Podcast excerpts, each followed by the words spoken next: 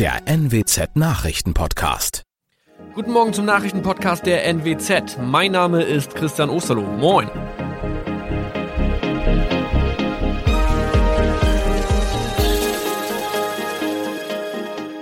Und das sind unsere regionalen Nachrichten am Morgen. Die Grünen wollen Moorstraße in Oldenburg umbenennen. Viereinhalb Jahre Gefängnis für Falschgoldhandel. Und Landkreis Kloppenburg meldet ersten Omikron-Fall. Der Name Moorstraße könnte laut den Oldenburger Grünen rassistisch aufgefasst werden. Deshalb fordern diese eine Umbenennung. Die Straße wurde allerdings nach Hermann Moor benannt, einem der ersten Siedler in der Gegend. Um Missverständnisse auszuschließen, beantragen die Grünen eine Änderung in Hermann Moor Straße. Dann müssten alle Anwohner ihre neue Adresse in ihren Pässen angleichen. Außerdem müssten Polizei, Feuerwehr, Rettungsdienste und Anbieter von Navigationssystemen informiert werden. Die Stadtverwaltung schlug vor, ein Zusatzschild mit Informationen zur Person Hermann Mohr anzubringen. So könne man alle Irritationen beseitigen. Tobias G. musste wegen dem Verkauf von Falschgold am Mittwoch vor das Landgericht Oldenburg. Nachdem der Schortenser bereits im Mai zu einer Freiheitsstrafe von mehr als drei Jahren in Jever verurteilt wurde, betrieb er seinen Handel auf eBay Kleinanzeigen weiter. Das wog bei der Verhandlung schwer auf. Der 27-Jährige schrieb in die Inseratsüberschrift das Wort plated, was so viel bedeutet wie überzogene und nur vergoldete Ware. Da im weiteren Anzeigentext aber die Rede von einem Reinheitsgrad war und die abgebildeten Goldbarren eine Seriennummer trugen, handelt es sich hierbei um eine Täuschung. Tobias G. wurde zu viereinhalb Jahren Haft verurteilt. Ein weiterer Fall der neuen Omikron-Variante ist am Mittwoch im Nordwesten bekannt geworden. Der Kreis Kloppenburg bestätigt, dass eine Frau bei ihrer Rückreise aus Südafrika am Hamburger Flughafen positiv getestet wurde. Sie befindet sich weiterhin in Hamburg in Quarantäne. Da die Frau im Landkreis Kloppenburg lebt, sei auch das Gesundheitsamt Kloppenburg für diesen Fall zuständig.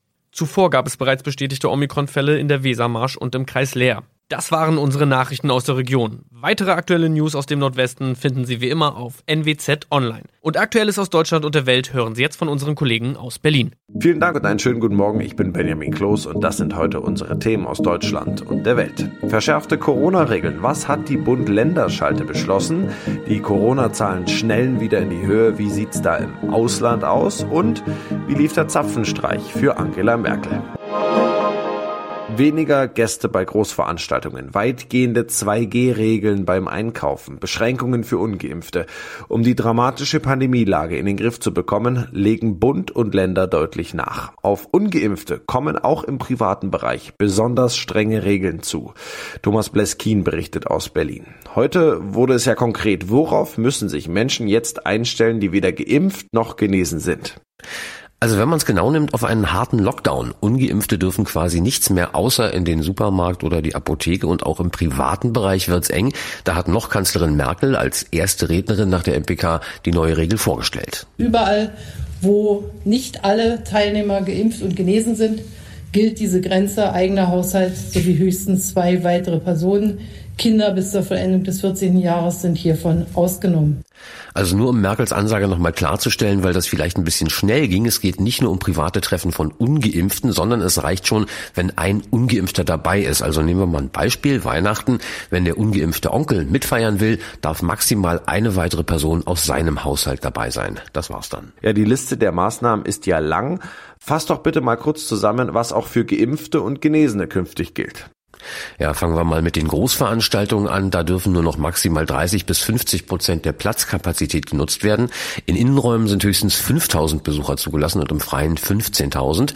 Also volle Fußballstadion wird es damit vorerst nicht mehr geben. In den Schulen, da soll demnächst immer und überall Maskenpflicht gelten. Und dann gibt es einen neuen Inzidenzoberwert von 350. Wenn der in einem Kreis überschritten wird, ist bei privaten Feiern drinnen bei 50 Personen Schluss, draußen bei 200 und Clubs müssen dicht machen. Ja, und zu guter Letzt, das Böllern zu Silvester wird wieder verboten dieses Jahr. Ja, kommen wir zur Impfkampagne. Wie wollen Bund und Länder da Tempo reinbringen? Da gab es einen ganz konkreten Beschluss zu. Es sollen nämlich künftig auch Zahnärzte, Apotheker und Pflegekräfte Impfungen vornehmen dürfen. Dazu will der Bund den Kreis der Personen, die dazu berechtigt sind, deutlich ausweiten. Das Ziel ist laut Baldkanzler Olaf Scholz 30 Millionen Impfungen bis Weihnachten. Das ist eine große logistische Herausforderung. Man sieht es an den Fragen und den Schwierigkeiten, die überall entstehen, wenn die Ärzte und Ärztinnen Impfstoff bestellen, wenn überall neue Impfzentren eingerichtet werden. Die müssen jetzt laufen. Das muss alles ineinander greifen. Und genau das haben wir uns vorgenommen. Und es gab von Scholz wieder einen, ja, ich möchte fast sagen, emotionalen Appell, sich impfen bzw. boostern zu lassen. Die Corona-Zahlen schnellen seit Wochen in mehreren europäischen Ländern wieder rasant nach oben, was bedeutet, dass für mögliche geplante Reisen.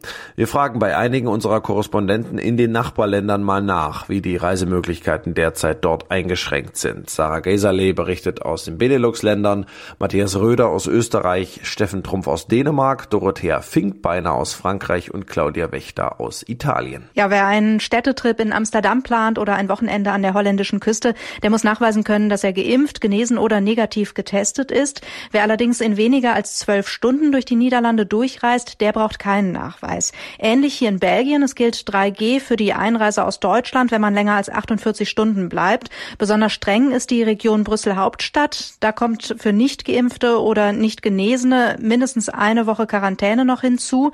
Nach Luxemburg reisen ist mit dem Auto oder auch mit dem Zug aus Deutschland aus ohne Einschränkungen möglich. Da braucht man nur einen 3G-Nachweis, wenn man hinfliegen will. Hallo aus Wien. Die Einreise nach Österreich ist grundsätzlich möglich. Wer die Grenze überquert, muss aber geimpft, genesen oder PCR getestet sein. Ausnahmen gelten für alle Kinder bis zum Alter von zwölf Jahren. Im Land selbst herrscht aktuell ein Lockdown. Also alle Geschäfte jenseits des täglichen Bedarfs sind mindestens bis zum 12. Dezember geschlossen. Die Gastronomie hat ebenfalls zu. Die Hotels dürfen zwar Gäste empfangen, aber nur Geschäftsreisende und keine Touristen. Viele Skigebiete haben auf, aber hier gilt die 2G-Regel. Auf die Piste dürfen nur Geimpfte und Genesene. Also Dänemark hat derzeit eine ähnlich hohe Inzidenz wie Deutschland. Trotzdem sind die Grenzen unseres nördlichsten Nachbarn für Reisende mittlerweile wieder offen. Die Dänen hatten die Einreise während der Corona-Krise ja lange Zeit deutlich erschwert, aber das sieht jetzt wieder besser aus. Wer geimpft oder genesen ist, der kommt problemlos ins Land. Wer das nicht ist, der muss einen negativen Corona-Test vorlegen können, der entweder kurz vor der Anreise gemacht worden ist oder innerhalb von 24 Stunden danach nachgeholt wird. Corona-Tests sind dabei hier in Dänemark kostenlos. In Frankreich heißt es für alle aus Deutschland und der Schweiz nach wie vor Bienvenue, herzlich willkommen. Vorausgesetzt, man ist geimpft, genesen oder getestet. Den entsprechenden QR-Code auf Papier oder Handy braucht man aber nicht nur bei der Einreise, sondern fast überall. Ein Schokotörtchen im Bistro, ein Besuch im Louvre, der Blick vom Eiffelturm, ein Wein im Jazzclub. Nichts geht hier ohne 3G-Nachweis, sogar auf einigen Weihnachtsmärkten. Wobei Ungeimpfte wissen sollten, dass Tests ab 22 Euro kosten und nur einen Tag gültig tätig sind. Also die Italiener warten sehnsüchtig auf die Deutschen. Vor allem im Norden hofft man auf viele Winterurlauber. Bei der Einreise, da gilt natürlich 3G, übrigens auch an den Skiliften, aber ansonsten kann man hier quer durchs Land reisen. Allerdings ab kommender Woche, da dürfen dann nur noch Geimpfte und Genesene in Restaurants, Kinos und so weiter, denn ähm, auch hier steigt die Corona-Kurve, wenn auch auf relativ niedrigem Niveau.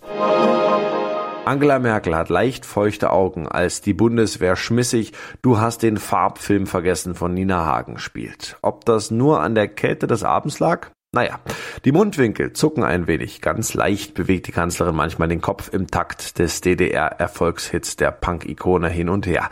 Mit dem großen Zapfenstreich verabschiedete die Bundeswehr am Abend die scheidende Kanzlerin. Johanna Theimann berichtet. Wie lief der Abend denn so? Sicherlich ein sehr emotionales Erlebnis für die scheidende Kanzlerin Angela Merkel. Vor dem großen Zapfenstreich hat sie auch eine kurze Rede gehalten. Oft sehr herausfordernde Jahre.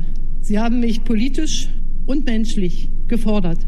Und zugleich haben sie mich immer auch erfüllt. Danach durfte sie dann Platz nehmen auf einem roten Podest im Hof des Bendler-Blocks. Knapp 200 Gäste waren eingeladen. Es galt ja die 2G-Plus-Regel, darunter eben Bundespräsident Steinmeier und enge politische und private Weggefährten. Ja, Politiker haben die Ehre, sich beim großen Zapfenstreich Lieder zu wünschen. Das hat Angela Merkel natürlich auch gemacht.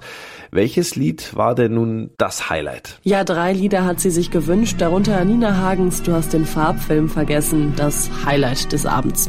Sie hat da sogar leicht mitgewippt. Danach dann Hildegard Knef, für mich soll's rote Rosen regnen. Angela Merkel hatte ein ja fast festgefrorenes Lächeln im Gesicht, aber auf jeden Fall feucht schimmernde Augen und dann noch großer Gott, wir loben dich, sehr ergreifend. Ich bin sicher, da hatte auch Kanzlerin Angela Merkel ein bisschen Gänsehaut. Ja, du sprichst ja gerade schon an. Wie hat Angela Merkel denn auf dich gewirkt? Na, kullernde Tränen gab's jetzt nicht, aber feuchte Augen. Sie war doch sichtlich gerührt und hat da in ihrem schwarzen Wintermantel gekleidet den Pauken und Trompeten gelauscht. Angela Merkel war in den vergangenen 16 Jahren ja immer sehr tough und gefasst. Gefühle hat sie da nur selten gezeigt. Ich würde sagen, es war so eine Mischung aus Rührung und Demut, Abschiedsschmerz und tiefer Dankbarkeit. Nach den Wunschliedern wurde ja dann der Zapfenstreich an sich gespielt, die höchste Würdigung der Bundeswehr. Hm, okay. Wie geht's denn jetzt weiter? Sie bleibt jetzt noch geschäftsführend im Amt, bis ihr Nachfolger Olaf Scholz gewählt wird. Kommende Woche soll das wohl soweit sein. Dem Land und der nächsten Regierung gibt sie nach 16 Jahren im Amt noch einen ganz persönlichen Rat mit. Es ist diese Fröhlichkeit im Herzen, die ich uns allen und im übertragenen Sinne unserem Land auch für die Zukunft wünsche. Respekt für eine starke Frau schreibt ein User im Netz oder auch wir sollten stolz auf diese Frau sein. Und der Begriff Danke Merkel liest sich jetzt auch ganz anders. In unserem Tipp des Tages geht es heute um den kommenden Feiertag. Denn am Montag ist schon Nikolaus. Das ist nicht nur eine große Freude für Kinder, sondern für manche Schuhe auch der einzige Tag, wo sich mal jemand um sie kümmert. Dabei brauchen gerade Winterschuhe die richtige Pflege. Ronny Thorau hat ein paar Winter-Wellness-Tipps für Nikolausstiefel und andere Schuhe. Ja, wir fangen mal mit den häufigsten Fehlern an. Was sollte man seinen Schuhen nicht antun? Ja, was viele immer noch machen, ist die Schuhe zum Trocknen auf die oder an die Heizung zu stellen oder sogar abzuföhnen. Den Trockenvorgang, den soll man aber nicht abkürzen, auch wenn man sich vielleicht scheut, dem Nikolaus jetzt die noch feuchten Schuhe am Abend hinzustellen, ist aber besser als heiß getrocknet, denn so werden Schuhe brüchig und rissig. Besser ist, mit saugfähigen Papieren wie Zeitungsseiten oder einer Küchenrolle auszustopfen. Aber das ist ja jetzt ein bisschen blöd, wenn der Nikolaus was reintun soll und dann ist alles belegt mit Zeitungspapier. Ja, da kann man ja entweder einen Teller dann neben den korrekt ausgestopften Schuh stellen und der Nikolaus sieht dann ja, dass man sich mit Schuhtrocknung richtig auskennt. Oder man beherzigt den zweiten Tipp von Schuhexperten. Winterschuhe insbesondere nicht jeden Tag anziehen, sondern im Schnitt immer ein, zwei Tage trocknen lassen. Selbst an regenfreien Tagen sammelt sich dann nämlich Feuchtigkeit im Schuh bis zu ein Schnapsglas voll pro Tag. Und vor allem Lederschuhe brauchen dann da bis zu 20 Stunden zum Trocknen.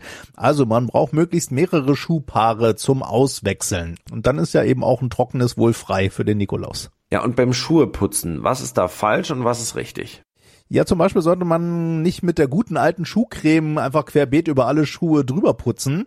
Denn für viele heutzutage oft synthetische Materialien oder auch für Rau- oder Wildleder ist die Schuhcreme tabu und macht nur unschöne Flecken, die kein Nikolaus wohl übersieht. Stattdessen je nach Material lieber Sprays, spezielle oder Reinigungsschaum benutzen.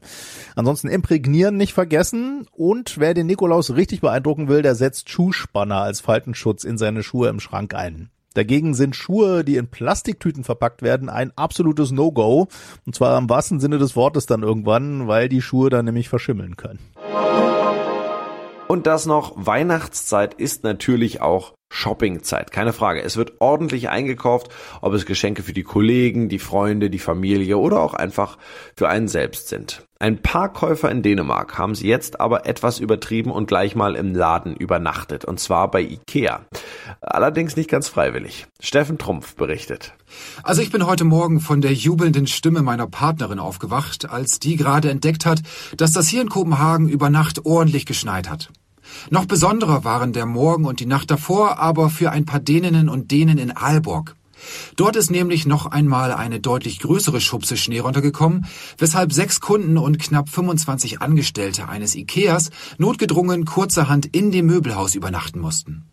Am Abend gab es für sie nach Ladenschließung wahlweise Kaffee und Zimtschnecken oder eben Bier und dann eine Nacht auf Ikea-Betten oder Sofas im Ausstellungsbereich. Ja, das war's von mir. Ich bin Benjamin Kloß und wünsche Ihnen noch ein schönes Wochenende.